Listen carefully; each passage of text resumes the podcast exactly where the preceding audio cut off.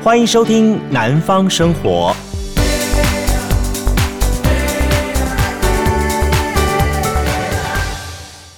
嗨，大家好，欢迎收听今天二零二一年八月二号的《南方生活》。大家好，我是杜伟。呃，首先我想说，从这礼拜五到礼拜六、礼拜天，哈，这个这个礼拜的 weekend，哈，我想大家都会非常非常的 crazy，哈，真的要为我们在东京奥运的所有选手们大家喝彩，他们实在是 amazing，太棒了，哈。那也让我有些很特别的想法，说我是不是可以把这些优秀选手在高雄的点，甚至于在南部的点，通给它找出来呢？把串联成一趟高雄的一个运动的小旅程呢？比方说像高雄的左营的左训中心，好像庄智渊在高雄鼓山区的这个呃羽这个桌球馆，好，甚至于像小戴好他的这个羽球店等等这些点，如果把它找出来的话，诶，应该会给大家一个很不一样的动力，想要来一趟高雄这个小旅程之旅啊、哦。好，那我就把它稍微。再整理一下之后，在明天节目当中串联一下，把给提供给大家。希望呢可以作为我们这一趟哈这个冬奥选手南部的一个番外篇。好，好，那今天是礼拜一，我们一样有提供给大家很多的生活新闻。那我就赶紧把它整理一下喽。当然呢，我想说疫情哈，那么虽然冬奥的这个选手们他的这个成绩非常非常漂亮哈，但是呢疫情方面哈，还是造成了台湾的一些的这个蛮大的影响哈，特别是很多的店家在这一次的 COVID-19 疫情当中呢，呃，受到了很大的挫折，那甚至于很创伤。好。啊，特别是从五六七这三个月份之后呢，很多都传出撑不下去的消息。呃，特别是我们在台湾的第一家民营的国际观光饭店，就是高雄华园的华园大饭店六合馆，哈，它经营多少？六十三年，超过一甲子了。啊，很可惜，要在这个月，就是八月份正式歇业了。那这个华园大饭店可以说是高雄人所有老一代的高雄人呢，几乎所有很。漂亮很棒的一个回忆啊！很多高手人在那个时候都把花园大饭店视为是结婚的圣地哈。他从民国四十三年开始一直营业，营业到现在。那要在一百一十年，就是这个月的八月三十一号，要正式画上休止符了。呃，让大家觉得有点蛮难过哈。其实。回溯，嗯，华园大饭店的历史，它是这个陈志佩哈，他当时为了响应外国华侨团返回台湾来做投资的，那就在那个时候创立了华园大饭店，也是高雄的，也是台湾的第一家观光级的哦，观光级的国际观光级的饭店，当时还请了于悠人来题字。非常非常棒。那他在民国六十二年，一九七三年的时候，还加入的 Holiday Inn 的这个体系当中，变成了南部非常知名的五星级观光大饭店。但实在是无够可惜哎，好好，我我我我想说，我再早一天再把华园大饭店的故事跟大家来分享一下。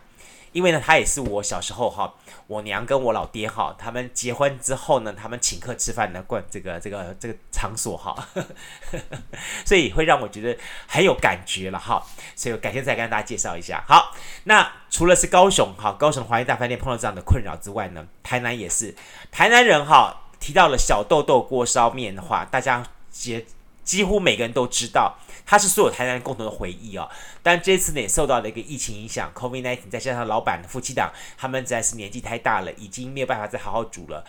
呃，怎么说呢？我去，我亲自去派去去吃过小豆豆，然后你知道吗？我在外面排队，我可以排排将近多久时间？排了快一个小时才进场。好，但是每一个人都毫无怨言，每个都很乐于进场。而我进场之后，老实说，小豆豆里面的这个空间并不是很大。但是呢，里面人真是人潮爆满，好，真的是人潮爆满。然后大家就坐下来吃一个一碗锅烧意面。其实小豆豆是很多，包含像台南女中啦、中山国中啦、南英工商附近的学校学生哈，他们共同青春回忆啦。那大概也是在一九八四年吧，一民国七十三年左右开始营业的。你看营业到现在，民国七十三年是一百一十年，将近有差不多四十年、三四十年的时间了。那夫妻档实在是年纪太大了，老板李崇贤。先生他也说说啊，我们还是年纪太大，他动不了了，而且政府又说要嗯不行，要内用，一定要外带。那小豆豆向来都是用内用的，所以他就干脆趁此这机会说，好吧，那我们先暂停歇业吧，至于什么时候再复业，再说再说再说了。唉，好可惜啊！只是我想说说，大家都觉得好可惜，吃不到小豆豆，有没有想说说，有没有人去可以可以跟这李老板好好聊一聊说，我来承接小豆豆呢？哎，大家都只想要吃，有没有想要来承接一下呢？好了，除了小豆豆之外，另外一个可以称之为叫做呃台南隐藏版的米其林，这是在台南东区的东西小站牛排馆。呃，也很可惜，他们在五月份宣告说，他们先暂停歇业，没想到后来的等的等等等到结果却是说，我们决定要 close 了。呃，东西小站牛排馆，好，那么它在台南算是一个很受到好评的一个专业牛排馆，而且还受到艾格斯牛排一个认证，哈，像包含了它的这些的骰子牛啦，哈，或者是一些牛那个呃丁骨牛等等这些东西，非常非常的知名，而且它的人均低消都在一千五以上哦，好，那它以提供是牛排西餐为主，啊，也是台南地区第三家获得安格斯认证的牛排餐厅，嗯。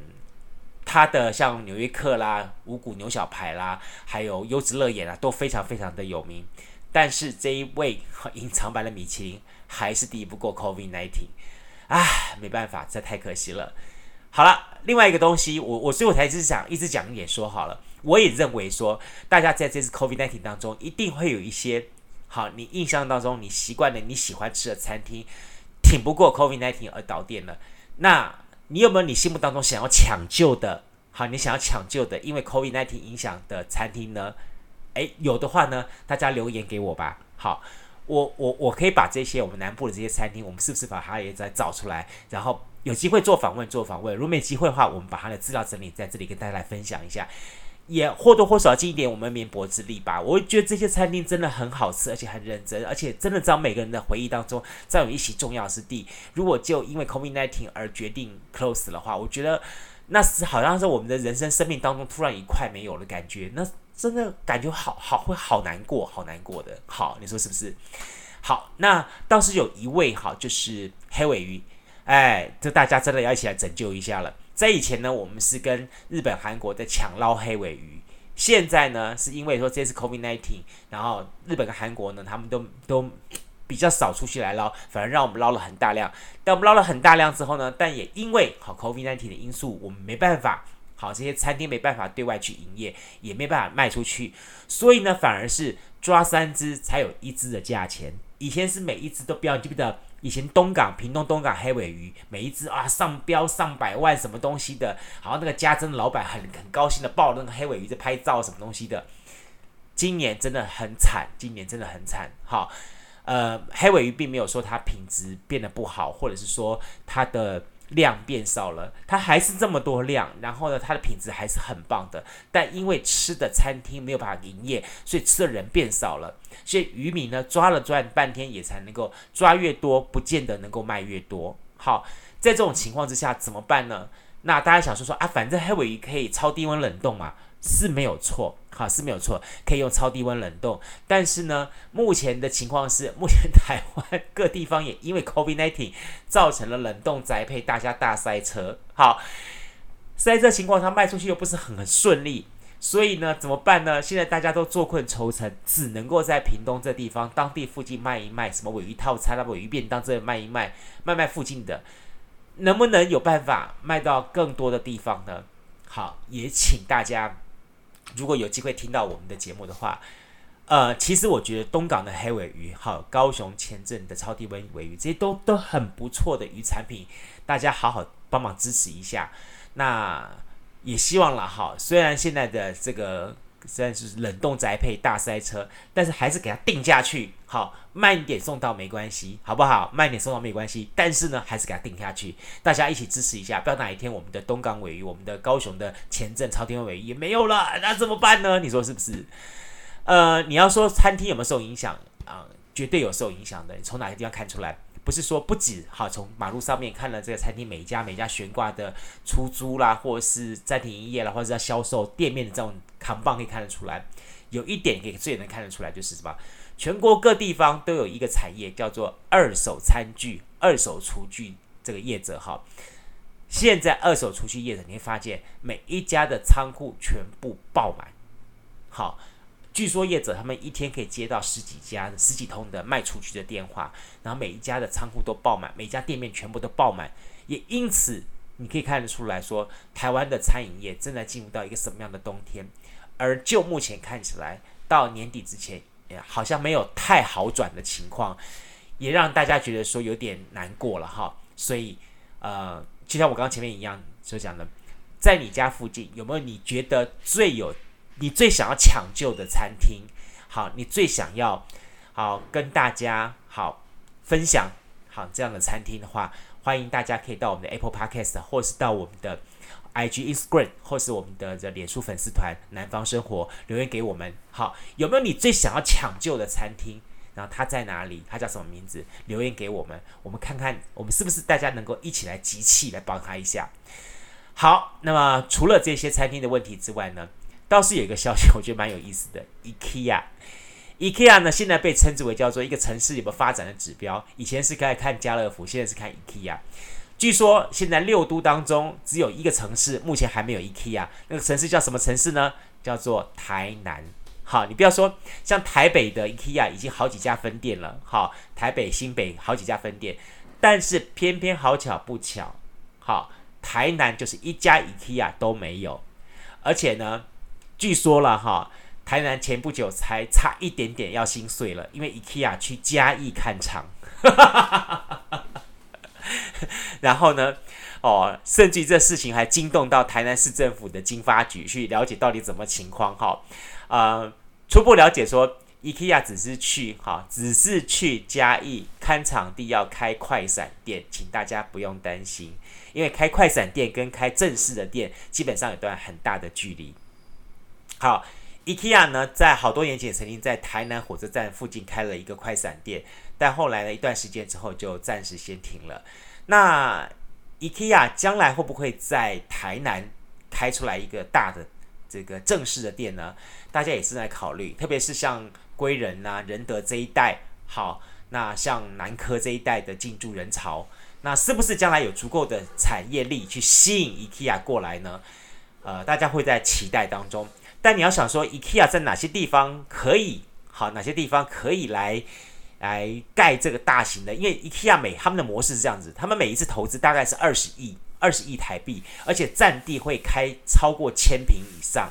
好，所以你你要想说说，IKEA 还有哪些地方在台南哪些地方可以被开呢？好，大家会去思考这个问题。那比方说像台南的，好，这个仁德南纺世贸啦，永康物流中心啦，好，甚至于仁德的胸腔病院等等这些的土地，其实都还够，还蛮大的。那也都蛮适合去 IKEA 去开店的。所以呢，现在台南市政府经发局呢正在全力的争取 IKEA 到台南。好，我们也希望了，好，我们也其实也很希望 IKEA 其实蛮生活方便的。那有机会的话呢，能够进驻到台南，因为目目前高雄呢高高平这地方已经有一家大型的 IKEA 了，台南还真的是没有。好，台南真的没有，这一点呢倒是蛮要要可以思考一下，可以想一想，争取一下。好，如果你是喜欢看网络，好，我晓得最近网络上有一个影片，上面写的高雄家乐福爱河店。好，那好像，嗯，这个窃贼运用卖场手推车去诱导车主下车，然后再到车子里面去偷窃这个状这个情况。好，呃，爱河家乐福特别提出澄清，他们经过比对事实之后，告诉大家这个地点并绝对不是在高雄爱河的家乐福啊，请大家不要不要这么紧张，这个情况是在美国纽约的皇后区法拉盛的地方。的超商所发生的事情不是在这里发生的，请大家不要紧张，也不要搞错了，因为这个事情，这个影片呢，让很多的想要去家乐福人确实是好，确实是有点被吓到，说，哎，怎么会发生这种事情？难道他说的是真的故事吗？好，那如果这样的话，那我在家乐福我买东西我要很小心啊，请大家放心。好，但是但是在剧在这个影片当中所告诉大家的这个呃这样子的事情。虽然没有在家乐福发生，虽然影片拍摄不在家乐福，但是还是要提醒大家，任何的状况，你上下汽车的时候，还是要特别留心跟小心的。好，任何状况都可能发生的。好，不要认为说说哦，呃，告诉你影片是在美国，然后不是在高雄爱河家乐福，那大家可以放心了，是可以放心一点，但是并不代表说类似像这样子的窃盗手法不会在台湾发生。好，我们还是在包含了我们开车，就是我们开车人的话，我们要特别小心。有一些，我有时候看网网络上面看那些的，呃，窃贼窃车的方式或怎么方式，真的是很匪夷所思。好，那我们就说哪有人这样子？是不是道是不是道具安排好的？不管怎么样子，我觉得好，大家去停车场开车的时候，如果你是一个人的话呢，我真的建议大家要上车之前，先左右前后先看一下。好，然后呢，上了车之后呢，第一个按钮锁先按起来。好，这一点这两个动作要非常小心。然后呢，倒车的时候呢，好，慢慢小心倒车。老实说了，好，老实说，会建议你车子上最好将装一个那个倒车雷达。现在倒车雷达在很多的呃这种汽车百货店也都有在卖，也不是很贵。对于你来说，绝对是一个安全保障啊！这一点可以提醒开车的朋友们特别留心一下，小心一下哈。好，想要来南部买房子的朋友们，这倒是一个蛮好的消息哈。你知道说，现在呃全台湾各地方到底哪里还能买房子呢？刚刚我们说到说北中部可能。现在的房价都还蛮高的，大家都想说到南部来买房子，特别是高雄地区、屏东地区、台南地区。那其实你仔细再看一下，高雄地区的房价也开始慢慢慢慢开始飙涨起来了。那有没有哪些地方还可以买呢？呃，在之前我们跟大家聊过了，包含像桥头区啦，好，包含像楠梓区啦，哈。那还有一个地方可以跟大家来推荐一下，是南高雄的新屋甲特区。最近在网络上面，哈，这个南高雄的新屋甲特区有特别被大家所。讨论到这一块地方呢，就是以所谓高雄的七十七期的从化区这个地方。那也有人认为是说，七十七期的完善并不代表新屋甲特区这两个地方的发展是同等的。但我我我看我一个老高雄人认为说，我觉得这一带其实也都蛮相似的。那基本上它是一个蛮好可以期待的地方，但相对一点，它有好也有坏。我们先说好好了，好。好呢，它这个第一个它，它它离离那个大鲁阁，好，草衙到大鲁阁也很近。然后附近的话，你不管走八八或者是走好这个高速公路的五甲交流道都很近，所以到哪个地方都方便。好，到哪都都方便。而且这个地方，老实说它也空旷，它也不会像市区一样动距很窄这样情形，这是它的好处。特别是我刚刚特别谈到了，像现在的这个。大鲁阁，大鲁阁现在变成星光三月的 Outlet Mall，好，将来发展更是可前景可期。所以我一直认为说，这个地方它的发展潜力是很大的，但也要必须说说这个地方它有一些问题。什么问题呢？第一个东西，这地方的宫庙也确实很多。虽然在附近好有凤翔高中、凤翔国国呃有凤翔国国中跟凤翔国小这些这些在附近，但是呢。相对一点是因为它这地方比较传统，那早些年的很多的宫庙，不管是大宫庙、小宫庙也蛮多的，所以呢，待在这个地方呢，一年到头三百六十五天会有经常不同的神明庆生，所以呢，有很多很多的这个这个活动会在进行当中。你如果很，你如果是跟孟孟那个孟子他娘一样哈，有一些对于这个宫庙的一些想法的话哈，那那这个地方你要考虑一下哈。但你如果觉得，其实宫庙这种东西也代表是台湾生活的一种文化，像这一种生存的一种方法的话，啊、社会观察的方式，你觉得这这是一个让孩子多多学习的机会的话，哎，那也可以，好，那也是蛮好的一个地方。那还有另外一个东西，你必须考量一下，也因为这个地方它本身是离好那个货柜区以及离好这个交道蛮蛮近的，所以呢，会有很多的这种大型的。呃，卡车啦，哈，进进出出。虽然进不到社区的时候，他们会减低速度，那但是呢，这一点还是要大家稍微去思考一下的。那你如果是考虑到像包含了桥头科学园区，或者是叫那个预算高一点的话，像现在好，因为美术廊道整个开辟起来，其实我我我我自己看法是，美术廊道整个开辟起来之后，那农十六这一块美术馆这一块会起来，但是你会想说说，那我是不是买不起啊？那个涨那么多。倒是传统的内围区、鼓山区内围社区这一块，你倒是可以考虑一下，特别是偏向前锋国宅那个地方，这一大片有很多的老宅，然后都会陆陆续续的更新或者是重建，那你可以这个地方可以思考一下。好，这是给建议给大家的。好，那高雄的情况是这样子，呃，特别是有人认为说，好，那我我如果往南走、往北走，那往西走，那我往东走可不可以呢？也可以啊。往东走的话，就是仁武那一带。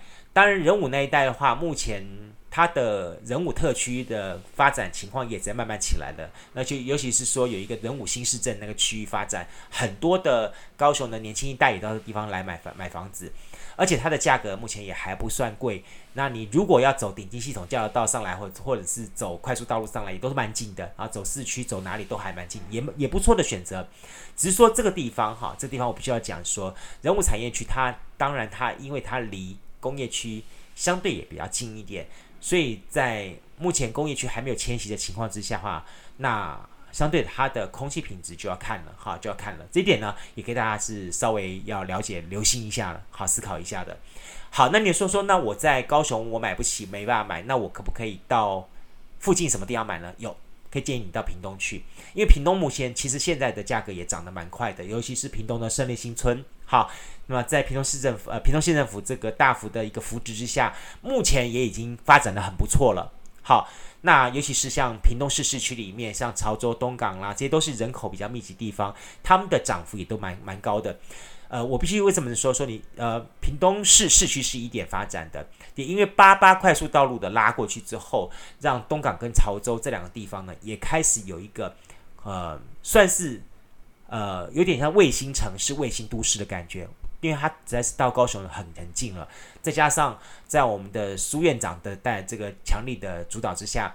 让这个高铁有要将已经要准备要延伸到屏东来了，所以其实屏东这一块也是一个可以思考的一个投资的或者是住宅住家的一个方法。像我好多位周边周边朋友，他们都不想，他们都放弃了高雄的房地产，决定到屏东去买房子去住。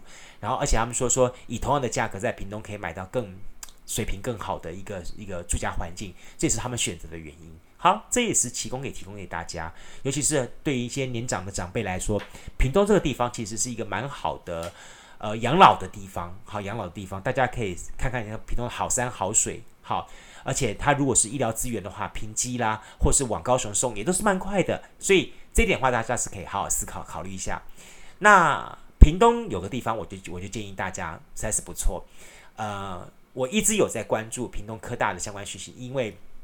我认识屏东科大里面的老师，那，不管是森林系的老师，或者是说好这个我们的黑熊妈妈，好黄黄美秀老师，那当然我们的屏我们的这个南方生活的人物，我一直很积极的在规划，想要让好黄美秀老师能够有机会接受我的访问，来上次我们南方生活人物。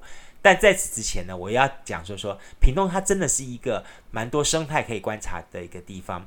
你记不记得，如果你去全年的话，你会看到哈，全年有卖老鹰红豆，对不对？万丹的老鹰红豆，好打响了知名度。那你知道吗？现在哈，那么慢慢慢慢的，在屏东这地方呢，屏东的高树，好高树就是我们之前南方生活人物，我们曾经跟大家大家聊过的深植人心。好，陈柏翰他的这个住家哈，大陆关这一带的地方，因为这一带的地方有很多的凤梨田，那很有意思哦。因为凤梨最怕什么？最怕老鼠。好，最怕老鼠。那于是呢，他们想说用一种自然生态循环的方式呢，去吸引。好，老鼠的天敌，比方说老鹰的这些东西，好来克制老鼠，那么而能够不要用一些毒药啊、农药的方式去毒害这样子，因为好它对于我们整个生态其实不好的。那这个情况就是由屏东科的科技大学正在进行一个叫做“守护亿万只枭”这样情况。哎，这个鳄好还是枭了哈？他们你想他们指的是谁呢？就指就是猫头鹰。好，猫头鹰这个地方的猫头鹰还蛮多的。而且呢，是叫做菱角鸮，好，猫就是菱角猫头鹰，就是有两个眉毛这样的猫头鹰，在这个地方蛮多的。呃，我我我我我我知道，好像是说在呃内门吧，内门哈，内门的那个实践大学，内门实践大学他们的草鸮很多啊。那这个地方呢，好，高速这一带啊，就是另外一种的叫做好菱菱角鸮，好，就是有眉毛的那个猫头鹰也很多。那我觉得这个东西会很有意思，就是透过一种生态自然的环境，好，就好像屏东万丹的老鹰红豆一样，将来是不是在高树的地方能够变成一个好这个猫头鹰凤梨？这是一个打了一种知名度啊。除了金钻凤梨之外，屏东可以打出来一个猫头鹰凤梨，这种自然生态的和谐这种产生凤梨，我觉得很棒的，很棒的。好，那希望呢，我们这个发展繁繁衍能够持续下去。其实高速的地方哈，我之前我做活动的时候也经常往来往来的地方，我觉得高速地方也蛮适合居住的。它那个地方很很很宁静，很棒。然后我会觉得，尤其是嗯、在在乡享受到那种乡村田园的感觉是很美的。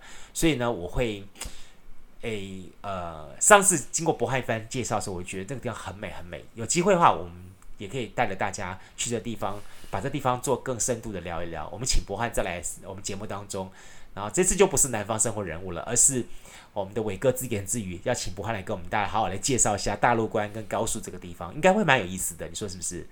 好了，在今天节目当中呢，今天是八月二号，礼拜一，好，礼拜一，好，我们的这个跟大家来分享，好，南部地方台南、高雄、屏东的一些生活新闻，就如同我刚刚在节目当中一开始所说的一样。这个周末大家几乎沉浸在这个冬奥的我们的这个很，amazing 的很很欢乐的气氛当中，那。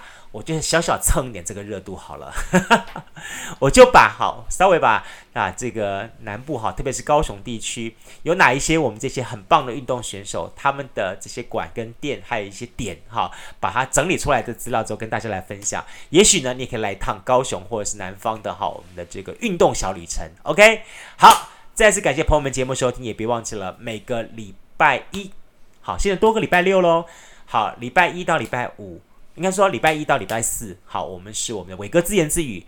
好，礼拜五、礼拜六两天呢，我们会有我们的这个南方生活人物。好，那么跟大家一开节目当中来分享，也欢迎大家有机会可以到我们的这个 Instagram 或者是 FB 的脸书粉丝团，好，来跟我们南方生活，好，声是声音的声，来跟我们留言分享，或者是呢，在我们的 Apple Podcast 上面来告诉我们你的看法、你的想法。好，你看，像今天我们特别谈到了，经过 COVID-19 之后，你的。心中，你的住家附近有没有你想要赶紧抢救的餐厅呢？好，有的话呢，留言给我们，让我们大家一起来抢救餐厅，好吗？好，感谢大家节目收听，也期待每个礼拜一到礼拜六，我们天天都来听听我们的南方生活。我是杜伟，祝福大家，明天见，拜拜。加入南方生活，勇敢选择过生活的开始。欢迎关注南方生活 Spotify，以及按赞留言分享脸书粉丝团。南方生活，我们下次再见。